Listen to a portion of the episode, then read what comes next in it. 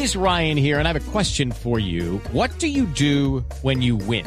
Like, are you a fist pumper? A woohooer, a hand clapper, a high fiver. I kind of like the high five, but if you want to hone in on those winning moves, check out Chumba Casino. At ChumbaCasino.com, choose from hundreds of social casino style games for your chance to redeem serious cash prizes. There are new game releases weekly, plus free daily bonuses. So don't wait. Start having the most fun ever at ChumbaCasino.com. No purchase necessary. BGW. Void were prohibited by law. See terms and conditions. 18 plus.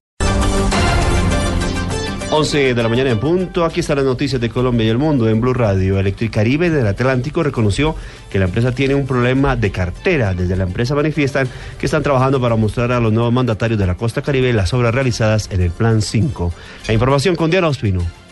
La gerente de Electricaribe en el Atlántico, Betty Yadira García, señala que las conclusiones de la cumbre energética fueron fundamentales para el trabajo que vienen realizando en el marco del Plan Caribe 5. Dice que empezarán las giras por los departamentos para mostrarle a los mandatarios el trabajo que vienen realizando, como lo pidió el presidente Juan Manuel Santos. Para nosotros fue fundamental no solamente que se realizara la cumbre, sino las conclusiones de la misma. Quedó claro un problema de cartera que tiene la compañía, un problema de flujo de caja y a empezar la gira donde le vamos a mostrar a cada uno de los mandatarios los compromisos, los resultados y si hay algo que modificar de acuerdo a las prioridades que se tengan en cada departamento, pues bienvenido sea. La funcionaria señala que si en los planes por departamento hay situaciones que modificar, serán acatadas por la empresa. En Barranquilla, Diana Ospino, Blue Radio. En el Cerro del Venado, un cerro tutelar de Yopal en Casanare, se registra un grave incendio forestal a esta hora. Bomberos, Fuerza Aérea y Ejército trabajan para controlarlo. Los detalles con José Patricio Solano. Las llamas consumen el Cerro El Venado, cerro tutelar de la ciudad de Yopal. El capitán Arbey Ramírez, comandante del cuerpo de bomberos, confirmó que desde ayer fueron informados por la Fuerza Aérea de este incendio. Dos de la tarde, el momento en que eh, se recibe el reporte, se inician las labores de control. El personal laboró hasta las 10 de la noche, en donde por motivos de seguridad fue preciso la retirada del personal y el equipo que se encontraba en el sitio. Allí, en la parte alta del cerro, está el titán caracol Luis Emilio Lizardo quien sigue de cerca esta situación. Ir a encontrar el agua. Anoche como a las 3 de la mañana ya la brisa se nos prestó porque bajó la brisa. Abajo es donde se ve el humeralón. Ahí es donde, donde le pedimos colaboración a bomberos y a, la gente que pueda colaborarnos en ese punto que ya estamos agotados porque no hemos dormido un instante. Desde esta mañana fue enviado al cerro personal de bomberos, defensa civil y de la Brigada 16 del Ejército. En el grupo aéreo también se activó un plan de emergencia. En Yopal José Patricio Solano, Blue Radio. Dolores articulares, fiebre y brotes en la piel son las principales señales de alerta del contagio con el virus del Zika. Hay recomendaciones especiales también para las mujeres embarazadas en territorios por debajo de los 2.200 metros. La información con Laura Quiseno. Para Carlos Álvarez, médico infectólogo y director de la Clínica Universitaria de Colombia, la alerta por el virus del Zika en Colombia es para todos los territorios por debajo de los 2.200 metros sobre el nivel del mar. El riesgo de este momento el principal es para las mujeres embarazadas. En general, los síntomas son los mismos síntomas de lo que hemos llamado una virosis, en los cuales hay fiebre que puede ser no tan alta, algunas veces puede haber brotes en la piel y algunas veces eh, puede haber dolores articulares.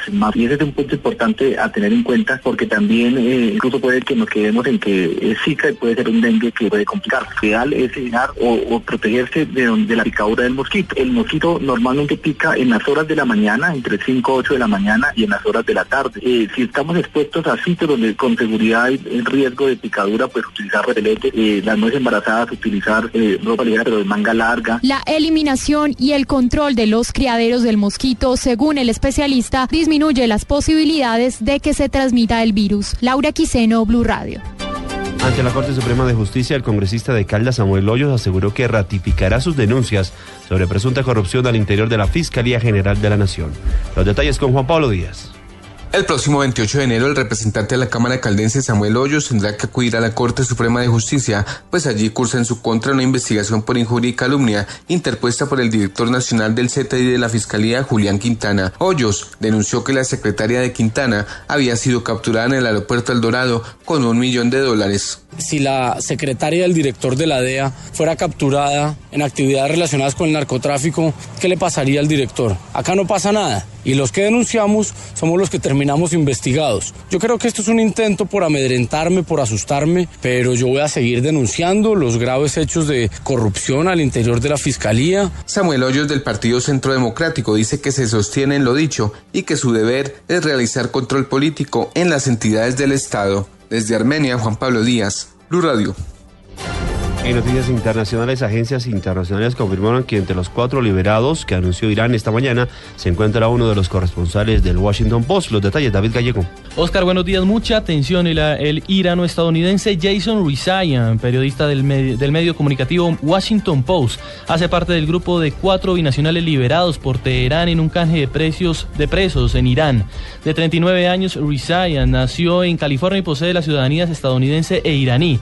Fue detenido en julio del 2014 y se le acusó de espionaje y cargos relacionados por lo que fue procesado en Irán. En una entrevista al medio CNN hace más de un año, el crítico comunicador corresponsal afirma extrañar Estados Unidos y amar y odiar el país iraní. Look, I I'm at a point now after five years where uh, I miss certain things about home. I miss my buddies. I miss uh, burritos. Um, but I love it. I love it, and I hate it. You know, but it's home. It's become home. El medio Washington Post lo anunció y añadió que entre las personas que han sido liberadas también se encuentra Amir Hetmat, un ex infante de Marina, y Said Abedini, un pastor. Ambos fueron encarcelados desde el año 2012. Este canje de prisioneros se da en momentos en que Teherán y las potencias mundiales se disponen a aplicar el acuerdo relativo al programa nuclear iraní y estar en reuniones con Estados Unidos. David Gallego Trujillo, Blue Radio. Y en los deportes a esta hora ya se conocen los resultados de los principales encuentros del fútbol en las ligas de Europa. Pablo Ríos. Oscar, buenos días. Atalanta e Inter igualaron 1 a 1 en la primera jornada de la, serie, de la fecha 20 de la Serie A de Italia. El Inter eh, anotó por el parte Rafael Toloy, mientras que Jason Murillo, el defensor colombiano, marcó un gol en contra que significó el empate de este compromiso. A las 2 y 45 el líder Napoli va a enfrentar al Sassuolo. En la liga inglesa, a esta hora Manchester City vence 2-0 al Crystal Palace. Mientras que el, el Chelsea cae 1 a 0 frente al Everton. Gus Hiddink hace poco declaró que el delantero colombiano Radamel Falcao García tiene una lesión muy grave que se lesionó cuando él llegó porque tenía muchas ganas de mostrarse y que se espera que vuelva entre seis y ocho semanas. A las doce y media, Aston Villa con Carlos Sánchez, que ya vuelve después de su lesión, jugará frente al Leicester City. Y por último, en España, Sevilla vence 2-0 al Málaga y a las doce y quince, Celta de Vigo recibirá al Levante, que seguramente contará con los colombianos Mauricio Cuero y Jefferson Lerma. Pablo Ríos González, Blue Radio. Noticias contra reloj en Blue Radio. A las 11 de la mañana, 7 minutos, noticias contra reloj, noticia en desarrollo. Unas 5.000 personas convocadas por organizaciones agrarias y medioambientales se manifestaron hoy en Berlín en contra del Tratado de Libre Comercio con Estados Unidos y a favor de la agricultura ecológica. La cifra la Guardia Costera griega encontró hoy los cadáveres de seis personas que murieron tras el naufragio de la embarcación con la que intentaban llegar a la isla de Samos en el Egeo Oriental procedentes de Turquía.